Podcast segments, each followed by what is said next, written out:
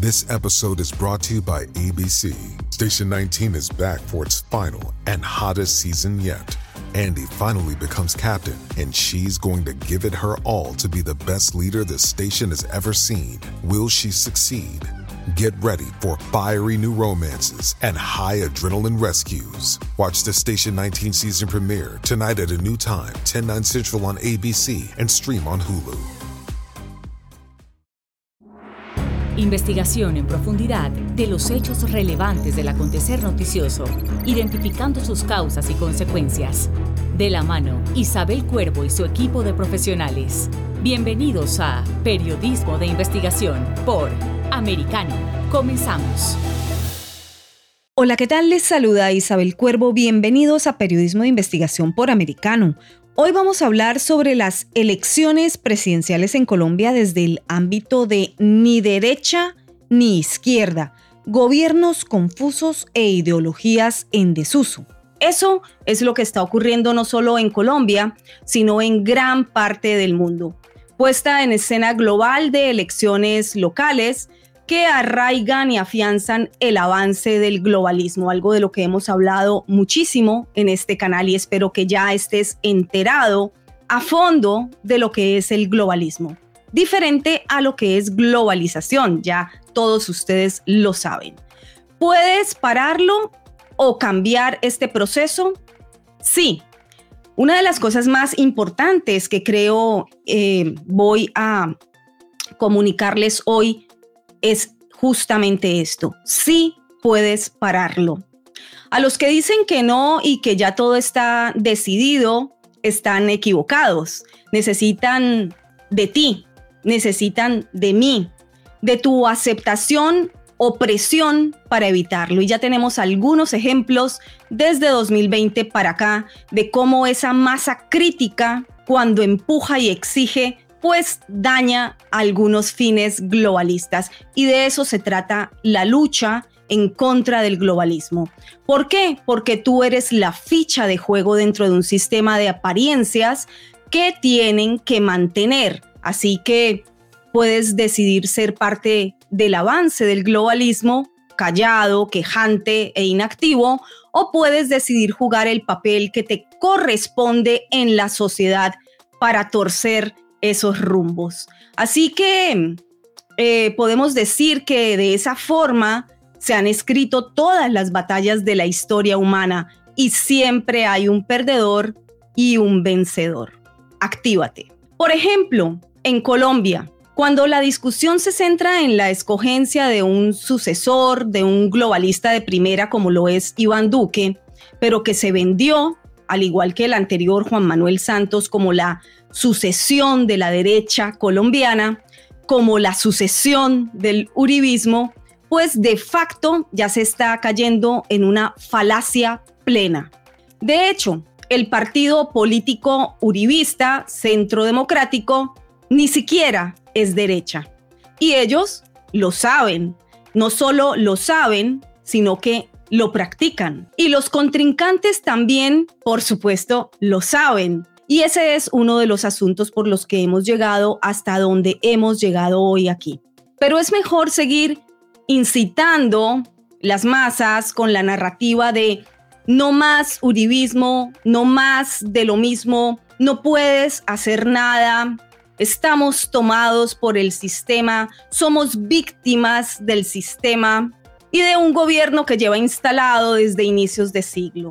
Falacia pura aunque los contrarios sean un verdadero continuismo de lo más repudiable de Colombia. La corrupción, el narcopoder, el paramilitarismo, las masacres y el abuso continuado al pueblo vestidos de defensores del pueblo por más de medio siglo.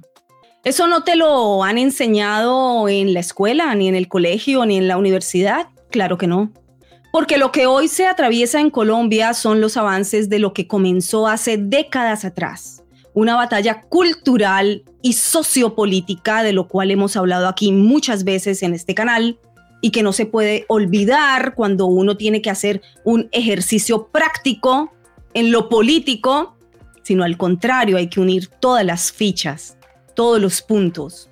Así que eso es una batalla cultural y sociopolítica lo que estamos atravesando hoy, que comenzó por robarse la educación en Colombia con FECODE, la Federación Colombiana de Trabajadores de la Educación de Colombia, que juega, por supuesto, un doble rol. El de control del adoctrinamiento en los centros educativos, advertido por mí hace años, y el de fuerte sindicato y también vigilante de procesos electorales. Escucharon bien. Eso se llama, en buen colombiano, moñona.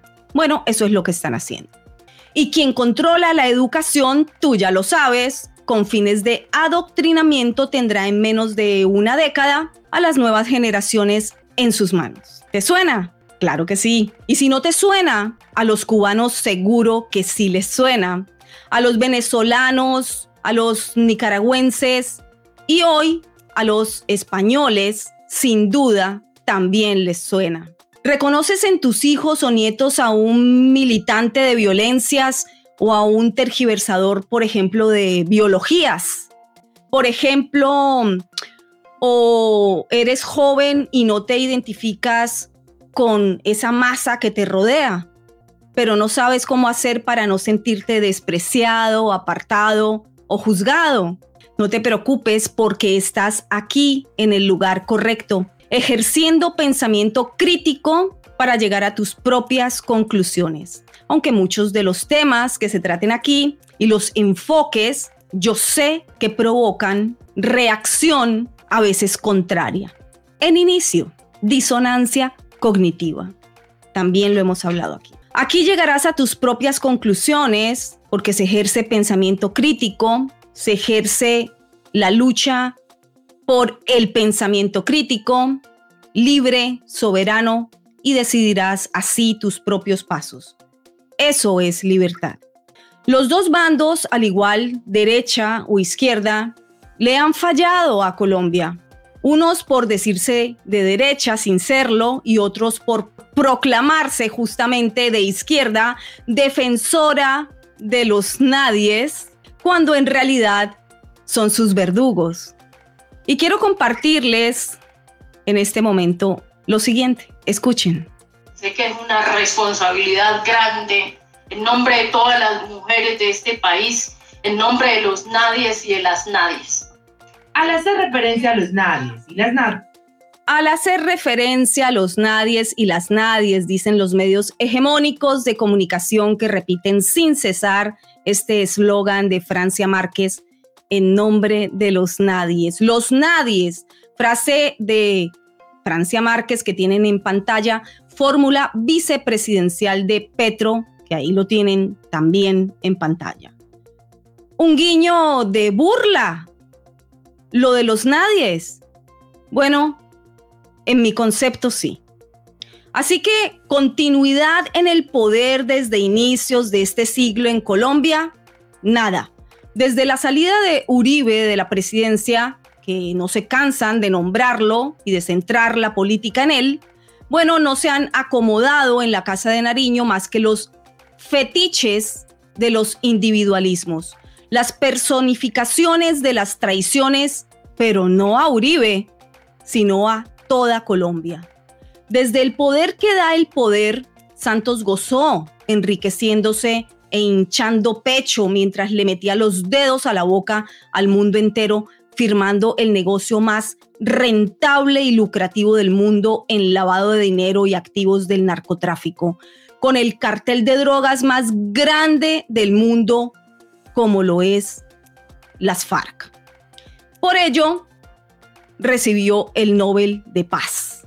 Se asoció con el delito y la lujuria y los dejó sentados a las FARC en el Congreso sin pasar por elecciones y los dejó asentados en el monte produciendo cocaína y engrosando su cartel bajo su Nobel protección. Mientras tanto, líderes sociales y otros no tan líderes ni tan sociales caen en las veredas, pero una orquestada campaña repite y seguirá repitiendo que son víctimas de la fuerza pública, algo que por supuesto también está dentro de los objetivos de ese ONGismo o esa red de ONGs que ustedes saben y se las he presentado con lujo de detalles en este canal, que luchan fuertemente por ello. Estos son los aliados del candidato que va liderando las votaciones en Colombia, Gustavo Petro. Estos son sus iguales ideológicos, los que avalan, justifican y condonan la violencia, la guerra, el secuestro y la masacre de colombianos para llegar al poder. Así que sin equívocos, Gustavo Petro viene a ser entonces el sucesor de Juan Manuel Santos. Entonces, si aplicamos esa lógica, Petro es uribista. Los mismos con las mismas. Petro con los investigados por corrupción, Roy Barreras y Benedetti, también acompañado con el, por aquel cínico de décadas, Ernesto Samper, el que puso en 1994 la misma mafia del cartel del Valle en la presidencia, los mismos con las mismas con alias Teodora, ahí la tienen en pantalla, la impiedad Córdoba, que habría administrado secuestros a cambio de beneficios políticos, incluida ahora en la lista de senadores por la Colombia Humana. Colombia Humana de Petro, que la incluyó en esa lista para darle inmunidad parlamentaria y salvarla de los procesos, porque así operan primero secuestro, luego me condonan y luego me siento en el Congreso a escribir tus leyes. Hacemos una pausa y regresamos en minutos a Periodismo de Investigación con Isabel Cuervo por Americano. En breve regresamos con Periodismo de Investigación junto a Isabel Cuervo por Americano. Isabel Cuervo y su equipo indagan y rastrean los hechos para ofrecer una mirada profunda a las noticias, sus causas y consecuencias. Periodismo de investigación. Cada sábado, 7 p.m. Este, 6 Centro, 4 Pacífico, por Americano. Siempre americano. En De Mañana con Americano, con Jolly Cuello y Gaby Peroso Vamos a saludar a nuestra siguiente invitada. Está con nosotros la vicegobernadora de la Florida. Yo creo que el hecho de que un grupo, no son un grupo liberal, vamos a estar muy claros, un grupo muy dañino, un grupo que tiene a, lo que es encima de ese grupo George Soros, que bien sabemos nosotros lo que ha hecho, lo que tiene un historial de hacer, de financiar eh, candidatos izquierdistas y, movimientos muy radicales y muy dañinos para este país. Y nosotros, como saben bien lo que están escuchando, siempre aquí en la Florida estamos luchando en contra del socialismo, luchando en contra del comunismo. Y eso yo creo que es parte de la razón porque el gobernador se sintió tan motivado. Por Americano, de lunes a viernes a las 7 a.m. Este, 6 Centro 4 Pacífico. Acercándote a la verdad. Somos americano. En Entre Nosotras con Yali Núñez y sus invitadas. ¿Qué está ocasionando esto? ¿Es la falta de respeto al liderazgo del presidente Biden? ¿Es que no consideran que esta administración está tomando medidas correctas? ¿O es que simplemente se está armando cierto tipo de complot con estas naciones que no asistieron para empujar un movimiento totalmente izquierdista en Latinoamérica y de enfrentamiento abierto con los Estados Unidos? Por Americano, de lunes a viernes a las 6 p.m. Este, 5 Centro, 3 Pacífico.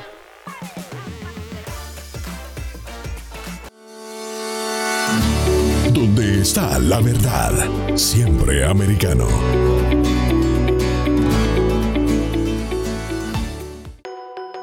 Estamos de vuelta con Periodismo de Investigación junto a Isabel Cuervo por Americano.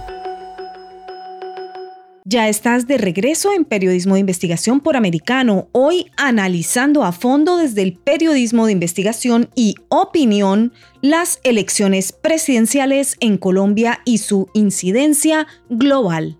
Alias Teodora, la impiedad Córdoba que les dije eh, salvó el petrismo en estos momentos porque ella estuvo inhabilitada para ser senadora, pues por sus vínculos con el chavismo, eh, fascinada, ¿verdad? Con esa, ese, ese desgobierno y esa dictadura en Venezuela.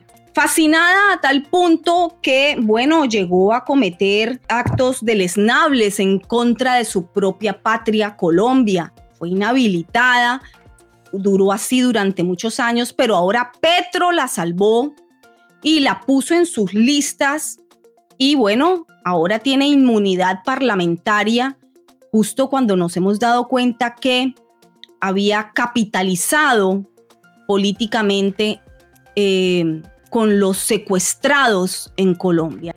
Y les decía que hace tan solo unos días, dos días antes de las elecciones, fue detenida en Honduras rumbo a Colombia con casi 70 mil dólares escondidos. Adivinen para qué serían en Honduras, gobierno solidario y acorde a la línea ideológica de alias Teodora, del chavismo, del madurismo, del los, eh, todos los gobiernos dictatoriales, obviamente, y totalitarios de la región.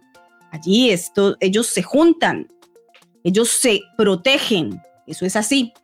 Bueno, eh, así se construyen los delitos de élite, así se avanza con el cartel de la picota, cárcel a donde el hermano de Petro entró hace tan solo unos días atrás, antes de las elecciones, para encontrarse con condenados por corrupción y por masacres en presunta negociación de votos a cambio de amnistías que daría Petro de llegar a la presidencia y que titularon Perdón Social. Y sí, en la primera vuelta presidencial en Colombia, los votos de los presos se desbordaron por el petrismo. La picota entera votó por Petro. Saben bien lo que hacen. Luego del traidor de la patria de Juan Manuel Santos, llegó Iván Duque, el sorista. Ahí lo tienen en pantalla. Soros sobre la sociedad abierta, una disertación profunda para estudiar. Tuitea Iván Duque, el presidente de Colombia, el que invita a una disertación profunda. El que aprende lecciones y le dedica columnas al gran injerencista de las naciones. El que sí sabe quién es Klaus Martin Schwab y hace de Colombia sede para el Foro Económico Mundial. Esto ocurrió en 2021 en nuestras propias narices el que sí sabe hablar con otro personaje que tú ya conoces muy bien, Bill Gates, ahí lo tienen. El duque que sí sabe hablar con Bill Gates y va en avanzada por las autopistas siderales del globalismo. Muy complacidos, dice Iván Duque en un tweet, de reunirnos con Bill Gates, fundador de Microsoft, en el Foro Económico Mundial Dialogamos sobre positivos resultados del país en transición energética, claro, parte de la agenda. Agenda ambiental, ampliación de áreas protegidas y el camino a cero. ¿Saben ustedes o recuerdan que es el camino a cero? Cero, ¿a qué les suena? Anulación, ¿no? Vamos a dedicar un programa entero a eso, se los voy a desglosar. Temas en los que destacó nuestro liderazgo, claro, por supuesto, agenda avanzada avanzadísima en Colombia y lo tienen. Charlas, simposios, encuentros, muestran el mapa de Colombia, muestran las rutas a seguir. ¿Sí? Muy bien. Mientras Colombia, sumida en sus profundas angustias, pobreza, violencia y zozobras cotidianas aún sigue siendo polarizada entre una izquierda y derecha inexistentes. Ese pueblo confuso y enfrentado que en su mayoría desconoce siquiera lo que es la macropolítica del planeta e ignora quiénes y en dónde se firma y se acuerda su futuro. País ciego y herido de pasado cruel, violento y caótico que no pasará, porque ese es el estado en que conviene dejarlo, a no ser que tú actúes. Colombia, el único país de la región latinoamericana que no ha aprobado las IELs de los tiranos que se maquillan de izquierda. Único país en toda su historia republicana que jamás ha elegido uno de estos pichones de dictadores, porque en últimas ni siquiera gobernarán. Pero unos son peores que otros, sí, porque quienes fingen de derecha deben llevar un guion de apariencia institucional y constitucional. Y allí hay un resquicio pequeño, una cabida de oportunidad y de lucha. Quienes fingen de izquierda siguen otro guion, de facto tiránico. En tu cara, sin vergüenza alguna, lo has experimentado desde 2020. Porque recuerda que ellos están investidos, ungidos y conferidos del manto sagrado de superioridad y ellos sí saben decidir por toda la masa. La masa somos nosotros. Y sin preguntar. Al fin y al cabo, para ellos, tú y yo no somos nadie. Somos los nadie. El decreto es su ley. Las muestras están escritas, marcadas en la historia. Los ejemplos son varios y muy palpables, pero solo quienes han padecido el dolor, la manipulación y el engaño de estas tiranías disfrazadas de bondad y paternalismo saben lo que es estar atrapados presos sin salida, como esa Unión Soviética de antaño, 69 años, como en esa Alemania del Este, 41 años de prisión, como esa Venezuela vecina ahora de Colombia, dolida, que escapa hacia Colombia cuando siempre fue un país receptor de migrantes más de 22 años encarcelados en dictadura. O esa Cuba que nadie recuerda y nadie nunca quiere recordar, porque es más cómodo irse a veranear a Cuba que recordar la realidad del pueblo ahí preso. Cuba derruida, demolida, devastada por dentro, sin esperanzas, generación tras generación. Pregúntale a un cubano cuál es su realidad.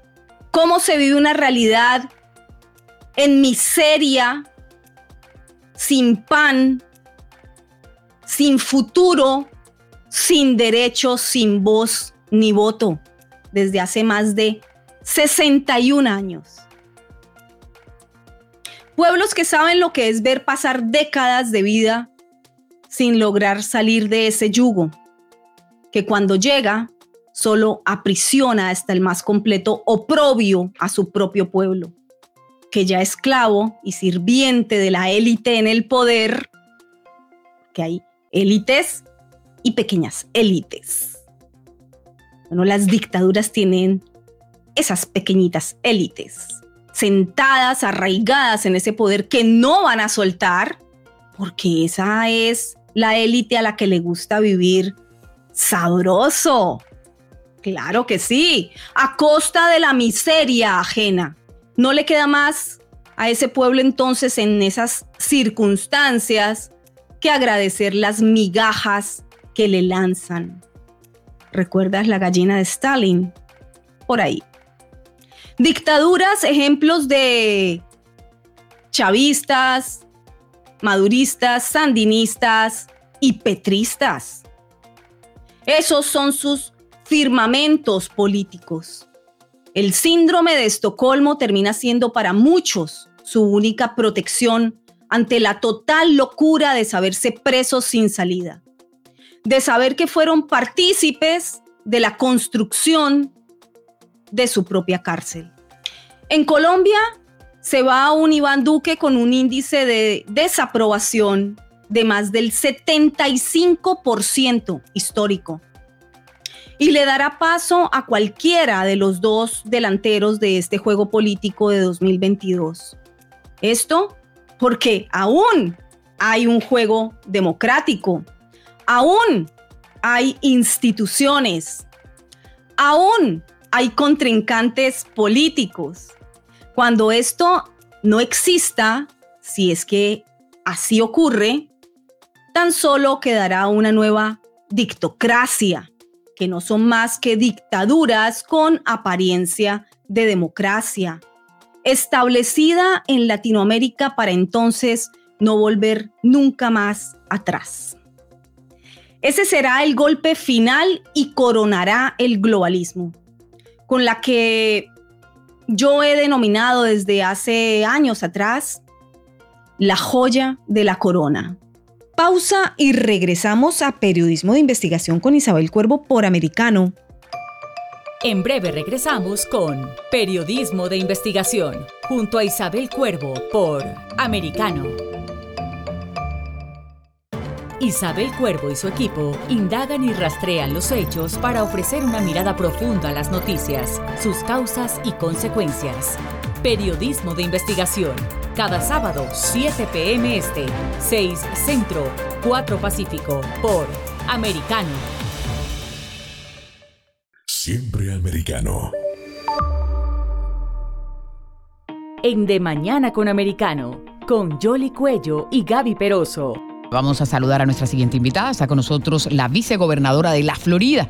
El mensaje que dice, vicegobernadora, el, que está transmitiendo el gobernador a través de esos anuncios que compró. Bueno, eh, el mensaje eh, empieza con una alerta para todos los votantes que la izquierda está tratando de tomar control de lo que es los medios que sabemos que el multimillonario George Soros, eh, lo cual acabo de decir que él tiene un historial de financiar causas extremistas y izquierdistas, ahora quiere comprar este radio, esta estación de radio aquí en Miami, que nosotros vamos a seguir luchando en contra de los medios eh, liberales y en contra de lo que es la, falta de, honestidad. Por Americano, de lunes a viernes a las 7 a.m. Este, 6 Centro 4 Pacífico.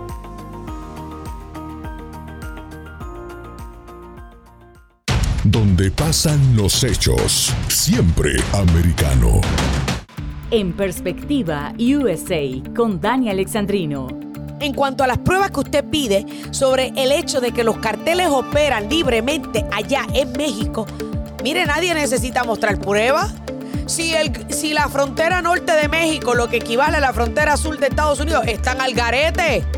Señor, usted tiene que ser realmente morón, ciego, bruto o sencillamente se hace de la vista larga para no darse cuenta que los carteles son los que controlan la frontera norte de su país. Así que nadie necesita mostrarle pruebas. Eso lo que hay allí es un salpa afuera. Sálvese quien pueda. Así de imbécil son estos dignatarios y estos funcionarios de la izquierda. Por Americano, de lunes a viernes a las 8 pm este, 7 Centro, 5 Pacífico. Donde están los hechos, somos americano. Estamos de vuelta con Periodismo de Investigación junto a Isabel Cuervo por Americano. Estás escuchando Periodismo de Investigación, hoy en análisis investigativo sobre las elecciones presidenciales de Colombia. La unción del globalismo y el narcotráfico, la cereza del pastel.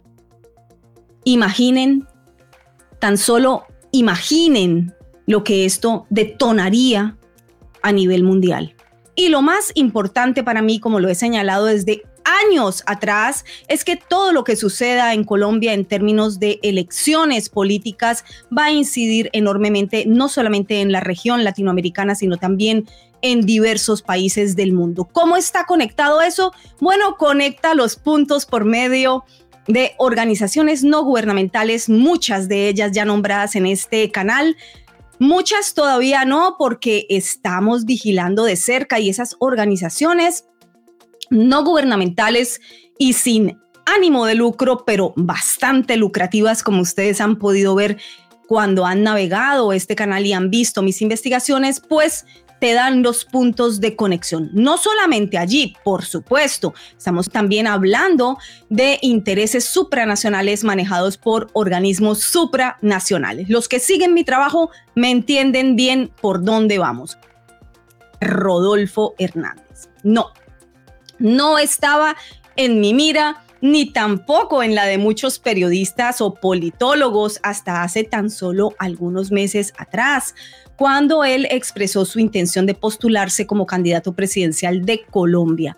La primera vuelta pasó. El 29 de mayo ocurrió algo poco previsto. Ustedes ya lo saben porque esto es de interés no solamente para los colombianos, sino mundial. Los resultados que ya se los he compartido aquí también, Gustavo Petro, como habían indicado las encuestas, pues quedó liderando el escrutinio con 40.32% y el ingeniero Rodolfo Hernández con 28.15% de los votos quedó en segundo lugar. Federico Gutiérrez, quien se había perfilado como el candidato que se disputaría la silla del Palacio de Nariño con Petro, pues eh, con un 23.91% quedó fuera de la contienda electoral. Quedó fuera Fico Gutiérrez. Porque en política, como se los he dicho muchas veces, nada está escrito y todo puede suceder. Y así usualmente ocurre lo imprevisto. Pero en democracia también es deber y es menester nuestra vigilar no solamente el proceso electoral, sino vigilar las urnas, porque como saben también se los he dicho, quien cuenta los votos gana.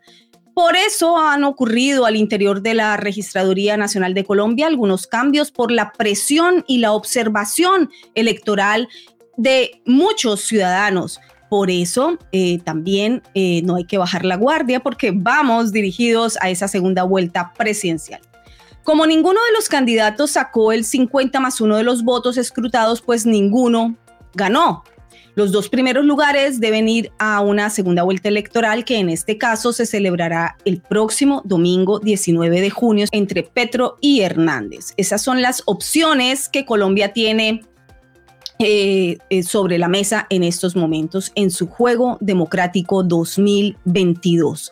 Ese es el juego democrático. ¿Qué va a suceder ahora? Según el artículo 190 de la Constitución Nacional de Colombia, será declarado presidente quien obtenga el mayor número de votos en esta segunda vuelta electoral. Punto. Eso dice la ley, eso dice la Constitución en el eh, artículo 190 de la Constitución Nacional de Colombia. Quien obtenga el mayor número de votos en esta segunda vuelta electoral gana esa es eh, la regla escrita. Y no, la segunda vuelta no es un cuento de los gringos, como dijo el vicepresidente del Partido Socialista Unido de Venezuela hace tan solo unos días, pero de sus últimas reacciones e intenciones injerencistas en las elecciones de Colombia, ¿por qué será?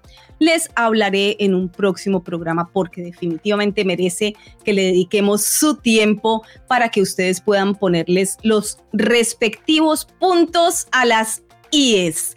IES de injerencia, insolencia e indebidos procesos en donde no tienen que meterse a opinar, ni mucho menos que meter sus manos ni sus eh, estrategias al interior de Colombia, lo cual sucede, por supuesto, lo hemos denunciado también en su momento. Así que ojo y atención a las urnas y al proceso.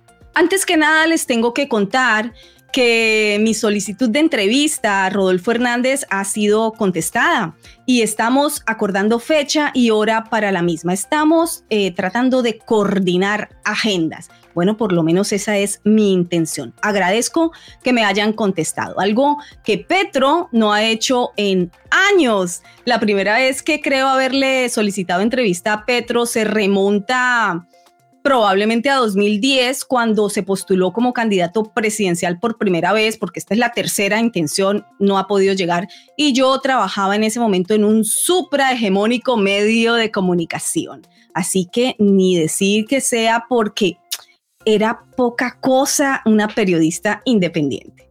Bueno, eh, de perder Petro ahora sería la tercera vez eh, que los colombianos le dicen no gracias al guerrillero representante de extrema izquierda partisana. No, gracias. Vamos a ver si eso sucede. No sabemos. La solicitud de entrevista sigue, por supuesto, a Petro eh, vigente y abierta por si desea contestar. Aquí lo esperamos.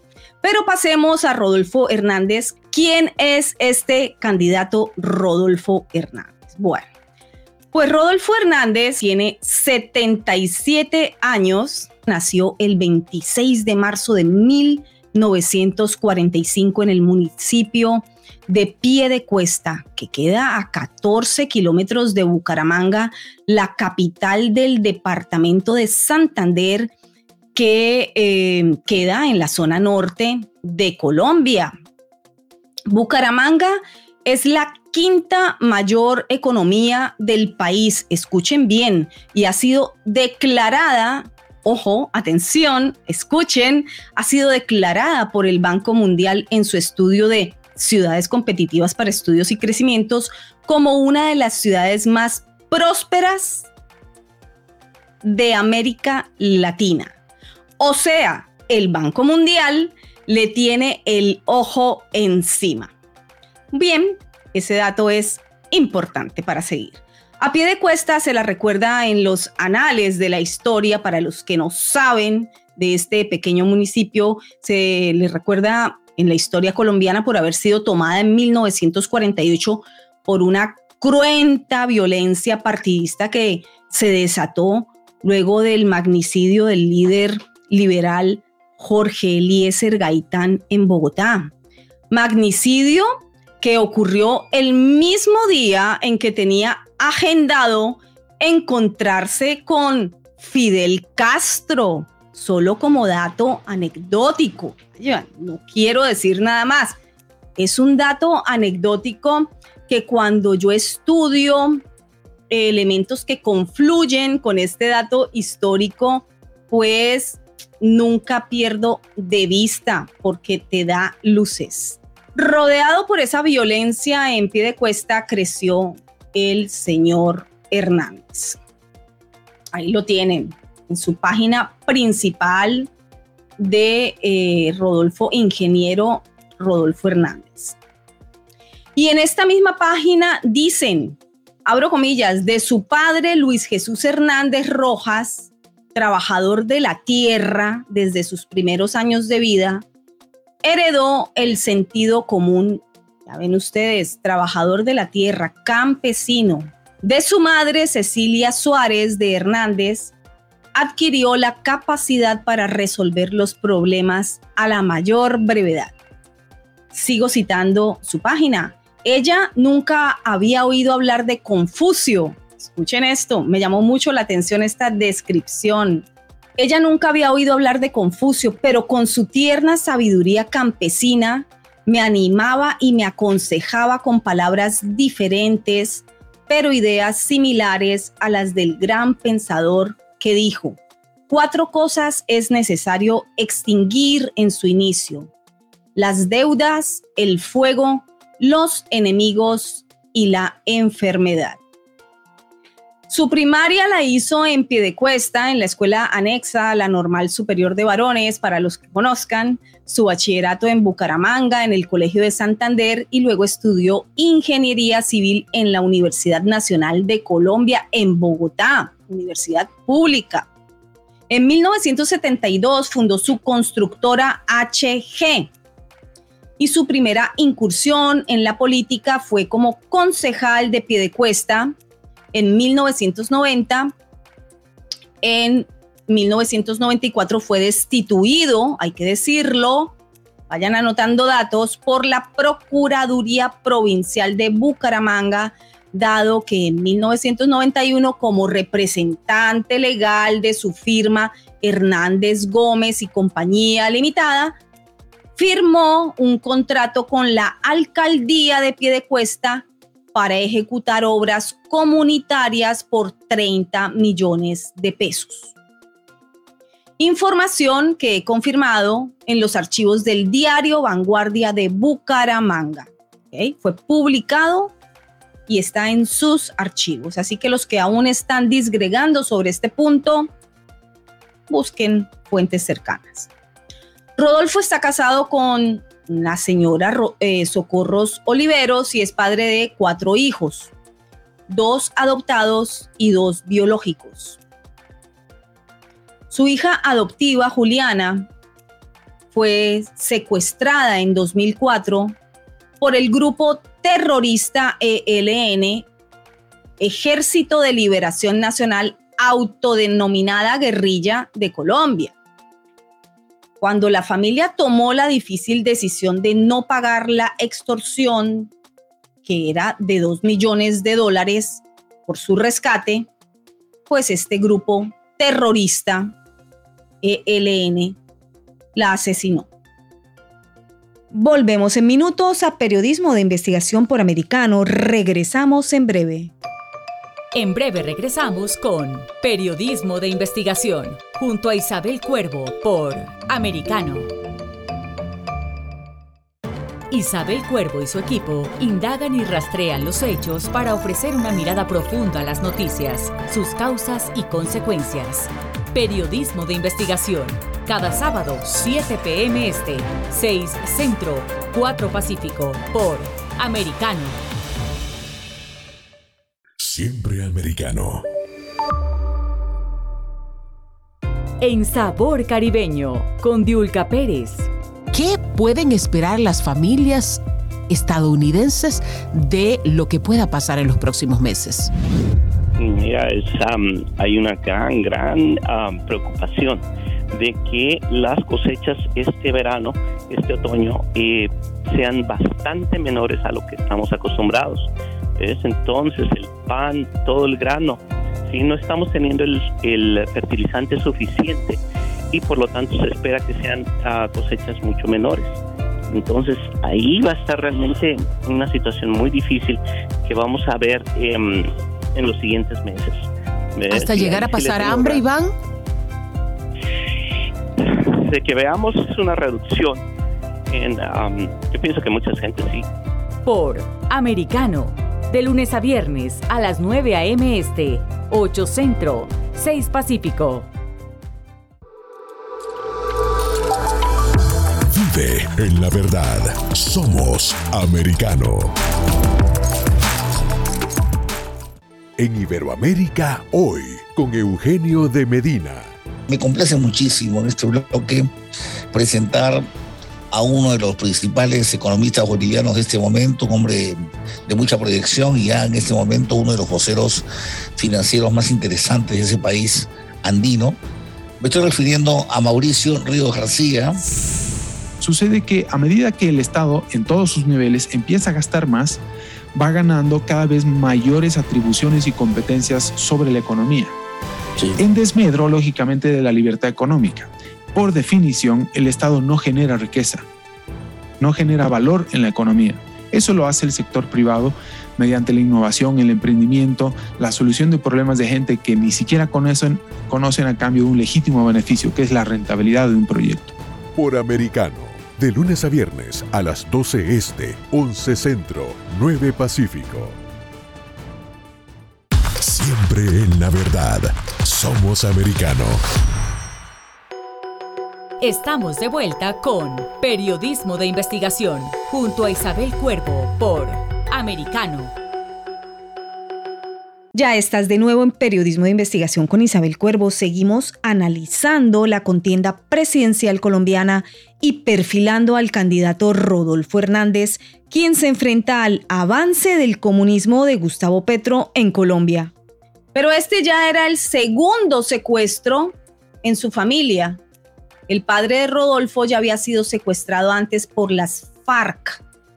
Sí, el mismo grupo criminal que también se autodeclara guerrilla y se declara en el ejército del pueblo, pero operan como un grupo narcoterrorista.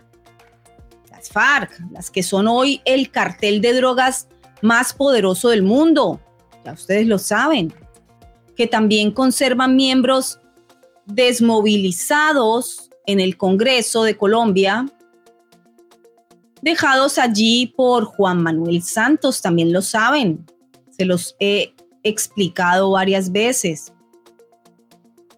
Santos, quien negoció esto como parte de los acuerdos con estos criminales, negocios a puerta cerrada durante cuatro años en La Habana, en La Habana, Cuba, bajo el amparo de la dictadura de los Castro, que hoy, bueno, ya tienen otro títere en el poder. Y todo esto fue lo que el mundo entero conoció como acuerdos de paz. En 2015, Rodolfo Hernández financió su propia campaña política y derrotó a las maquinarias. Lo que él ha dicho es que derrotó a las maquinarias, así mismo lo ha dicho, no es que no lo haya hecho, lo hizo, pero voy a citar la frase textual de él. Dice, derrotó a las maquinarias politiqueras y ganó las elecciones a la alcaldía de Bucaramanga, posesionándose el primero de enero de 2016. Así que me fui a buscar un poco su historia como alcalde de Bucaramanga y sus logros, o sus fracasos, o sus turbulencias, como es deber del periodista. En la alcaldía lideró el movimiento Lógica, Ética y Estética, el cual fue también el lema de su gobierno. Y me llama mucho la atención estudiando un poco el programa de gobierno de su alcaldía, la base filosófica en él. Ven el símbolo pi que también se conserva ahora en el logo de su campaña para presidente. Y eh, suele tener una base filosófica interesante, él, tanto en el programa de gobierno de la alcaldía como en el programa de gobierno de ahora de la presidencia. Es muy interesante.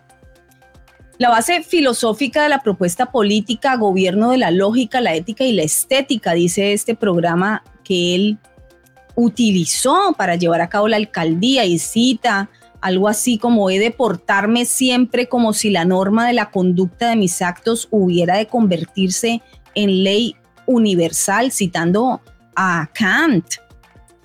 Habla de los griegos, Dicen, y dice aquí en el, en el programa de gobierno, dicen que el Estado aparece cuando el individuo necesita del otro para satisfacer sus propias necesidades. En fin, es interesante eh, el estudio de este programa de gobierno, en donde también cita a Schopenhauer, eh, habla del dualismo, ahí lo tienen en pantalla, habla eh, sobre contenido político basado en ideas filosóficas y después habla de la crisis de la ciudad que él lideró como alcalde y qué pasó. Le resultó esta confluencia entre política y filosofía con esos fundamentos de lógica, ética y estética. Bueno, en la alcaldía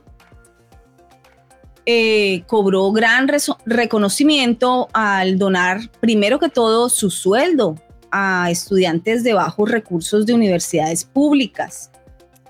Y durante su administración también logró reducir el déficit de tesorería y la deuda pública, lo cual de por sí ya te habla de una honestidad en el gobierno.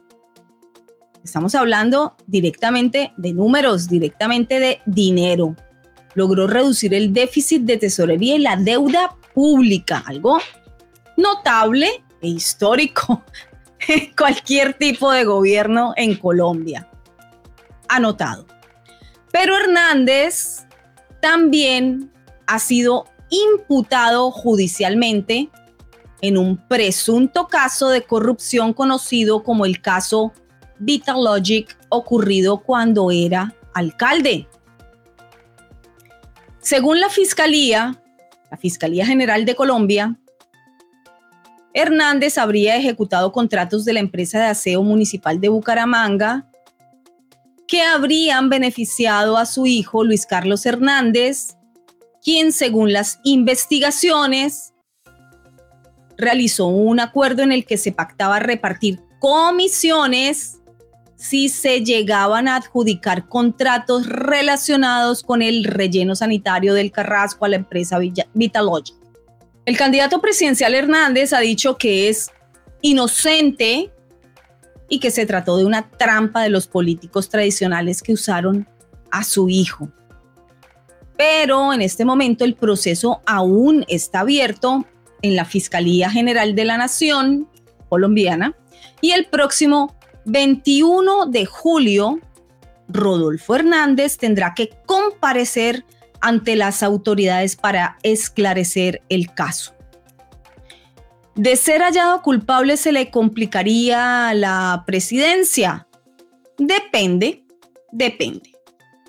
Según juristas consultados, hay que recordar que todo presidente adquiere un fuero, una protección legal, pero el fuero solamente se adquiere en el momento de la posesión presidencial. Así que en tal caso, Hernández se posicionaría al adquirir el fuero. En consecuencia, el proceso pasaría de la Fiscalía a la Comisión de Acusaciones el mismo 7 de agosto, que es el día de la posesión presidencial en Colombia, si es que él gana. Ahí lo tienen. él se tiene de todas formas que presentar el 21 de julio a rendir pues cuentas por este hecho de Vitalogic. Volvemos en minutos a Periodismo de Investigación por Americano con Isabel Cuervo. Enseguida regreso. En breve regresamos con Periodismo de Investigación junto a Isabel Cuervo por Americano. Isabel Cuervo y su equipo indagan y rastrean los hechos para ofrecer una mirada profunda a las noticias, sus causas y consecuencias. Periodismo de investigación.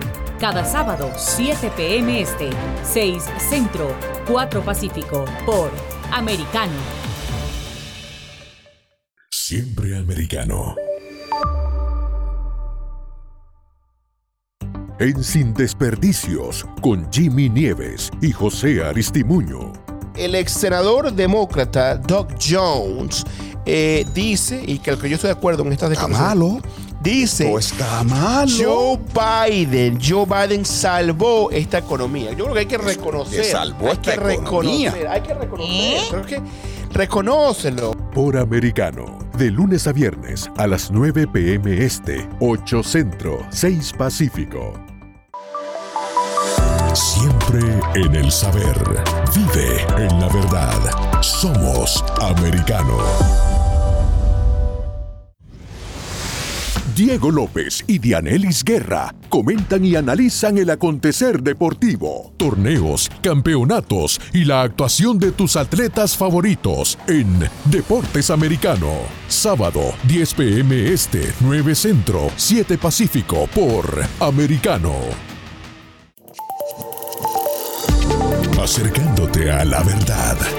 Somos americano. Busque su copa, siéntese cómodo y discuta los eventos más destacados de la semana en el único programa que analiza en tono relajado los temas más serios del momento. El Antídoto Rojo Extra, cada sábado, 9 pm este, 8 Centro, 6 Pacífico por Americano donde está la verdad. Siempre americano.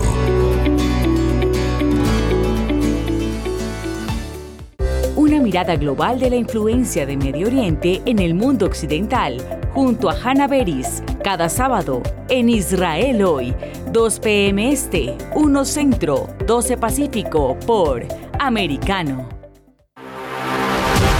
Siempre en el saber, siempre en la verdad, siempre americano.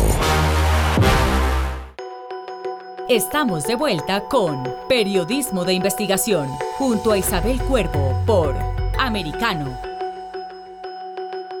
Últimos minutos para concluir nuestro análisis del día, la contienda electoral presidencial de Colombia.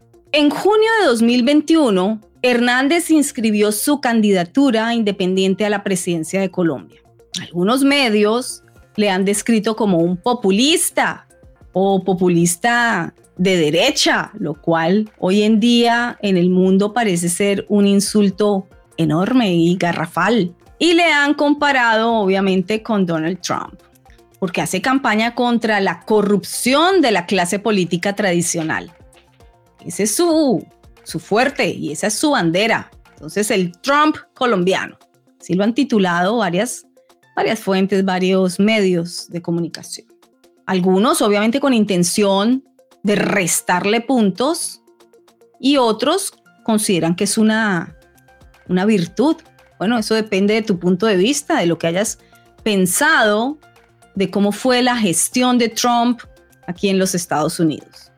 Que los dos se asemejan, sí, en hacer campaña contra la corrupción de la clase política tradicional? Sí. ¿Se asemejan también en haber construido una fortuna? Sí. Trabajando, Se asemejan también en que los dos eh, crearon esa fortuna por medio de construcción de vivienda.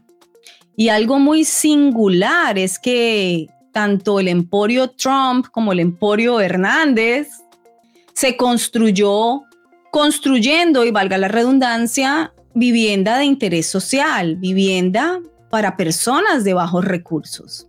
Interesante el paralelismo y también los dos enfatizan su imagen de empresarios exitosos, por medio de la cual esa imagen engrosada, haciéndola muy notable, le indican al pueblo, pidiéndole sus votos que pueden transformar esos países porque no tienen nada que temer, ya son millonarios y al ser millonarios pueden enfrentarse a la corrupción de pleno y pueden mover las bases de toda esa clase política tradicional.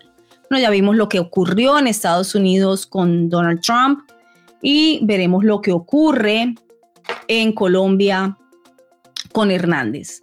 Durante la campaña, Hernández durante todo este año, que realmente no ha sido un año de campaña, inscribió en junio su candidatura, pero su campaña fue realmente básicamente los últimos meses, digamos que comenzaría fuerte en febrero de este año, una campaña apoteósica, rapidísima, en términos políticos una singularidad sin duda. Durante su campaña se lo vio como suele ser su personalidad muy extrovertida, muy bocón, igual que yo le digo a Trump. Gente que trata de mostrar su naturaleza pura, sin máscaras políticas, y acusó a sus oponentes de sinvergüenzas, de atracadores, de ladrones, de drogadictos, y habló claro y parece que al pueblo eso fue lo que le atrajo. La claridad, la transparencia, la honestidad, a pesar de que también puede ser visto como un defecto político, claro, acostumbrados a las máscaras políticas, ¿no? Rodolfo Hernández declara estar a favor eh, del matrimonio igualitario. También ha declarado estar a favor de la adopción por parte de parejas homosexuales. También ha dicho aprobar o estar de acuerdo con la legalización de la marihuana medicinal. Ahí lo van perfilando. En última, lo que está ocurriendo en Colombia en estas elecciones presidenciales 2022 es algo muy interesante. Se está comprobando que este país continúa siendo cuna de ejercicio democrático y lo vuelven a demostrar con este ejercicio de eh, democracia de este año. La democracia es débil, es frágil y es un sistema del pueblo para el pueblo difícil de cuidar y muy fácil, muy fácil de perder. Esto ha sido todo por hoy. Se despide de ustedes Isabel Cuervo, periodismo de compromiso con la búsqueda de la verdad. Siempre. Hasta la próxima. Investigación en profundidad de los hechos relevantes del acontecer noticioso, identificando sus causas y consecuencias. De la mano, Isabel Cuervo y su equipo de profesionales. Cada sábado, 7 p.m. Este, 6 Centro, 4 Pacífico. Periodismo de investigación por Americano.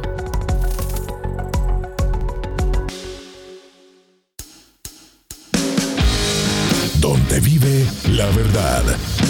Somos americano. This podcast is a part of the C Suite Radio Network. For more top business podcasts, visit c-suiteradio.com.